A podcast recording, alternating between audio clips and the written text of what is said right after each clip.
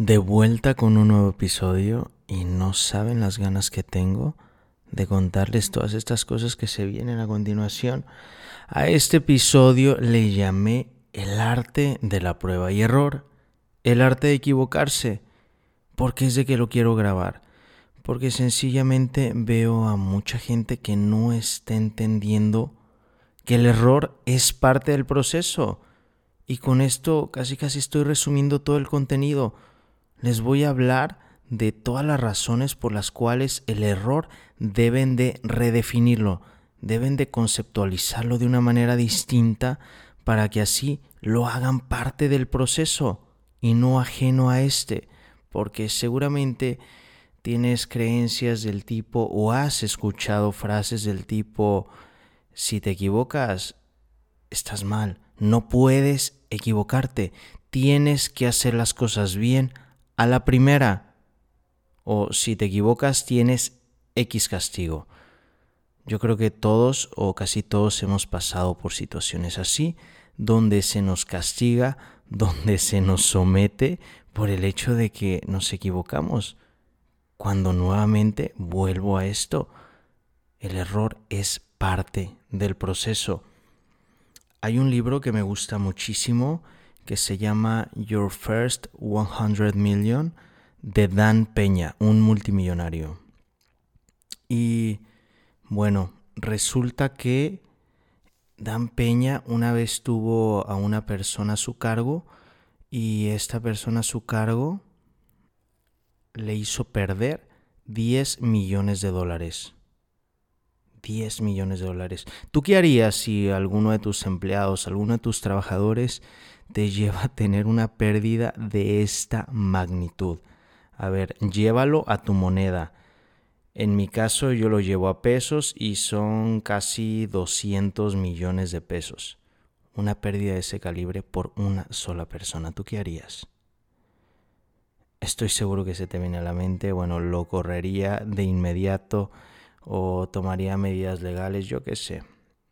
Seguro muchas de las personas pensarían lo mismo, pero ¿cuál fue el caso de Dan Peña?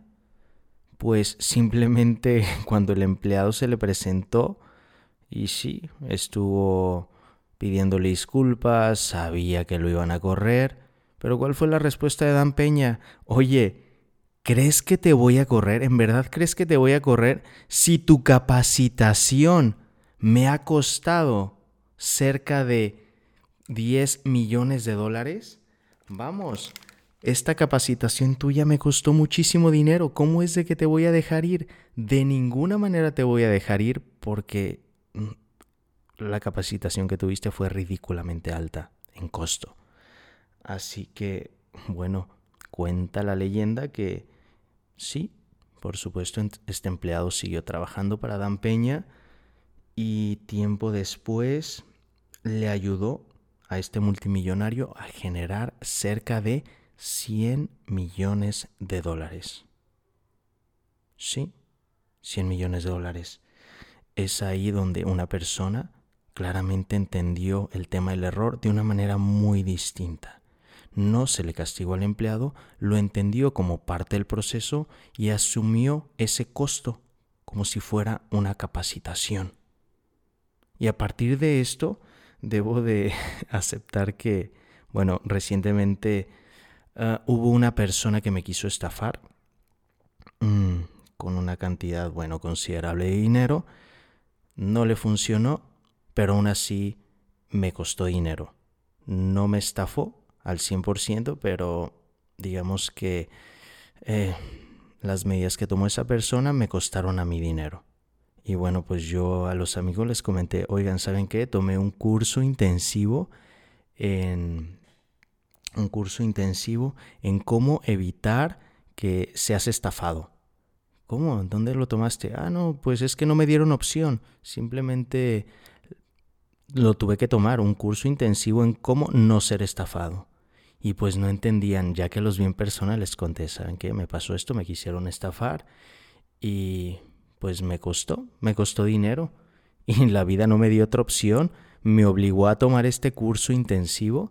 Entonces, ¿de qué manera estás asumiendo tú el error? ¿De qué manera estás entendiendo el error? Y todo esto que te está pasando. Thomas Edison, mm, me encanta como lo dijo alguna vez, no he fracasado, solo he encontrado 10.000 maneras que no funcionan. Esto lo dijo cuando estaba desarrollando la bombilla incandescente. Fracasó tantas veces, fue descartando tantas opciones, que se quedó, al final, con la que sí le funcionaba. Actualmente yo trabajo en una promotora inmobiliaria y una de las cosas que a mí me encantan es la manera en que entienden el error. Desde dirección, desde la directora hasta mis demás compañeros de trabajo, absolutamente todos entienden de la misma manera el error. Y alguna vez escuché a mi directora decirme algo del tipo, bueno, este, tienes que buscar a estos clientes, hay que hacer estas llamadas, eh, hay que buscar cerrar las ventas y bueno, si te equivocas, pues adelante, sigue adelante.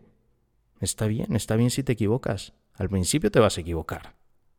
Y va, voy cruzándome con otros compañeros, me cuentan cómo fueron sus primeras semanas después de que ingresaron a la empresa y me di cuenta que tenían todos un rasgo en común y ese rasgo en común era saber que todos cometieron errores. Absolutamente todos cometieron los errores. Es más, me incentivaban a que cometiera pronto los errores. Y no sé si te suene la frase del tipo, equivócate rápido, equivócate mucho y equivócate mejor. ¿De dónde viene esto? Precisamente de que el error te va a dar una frescura y grábate esta frase que no sé de dónde salió, pero aquí la tienes. El error en carne propia tiene una frescura que no te la dan los libros. Vamos, la parte práctica te va a dar un nuevo incentivo, una nueva forma de entender las cosas, que si bien no te estoy diciendo que no leas libros, sí lee los libros, te van a ayudar a cometer menos errores. Sin embargo, escucha bien lo que dije, menos errores. No dije cero errores. Sí los vas a cometer. Incluso aunque tengas el conocimiento correcto, hay tantas variables en el mundo que a la hora de llevar ese conocimiento a la práctica, van a caer los errores.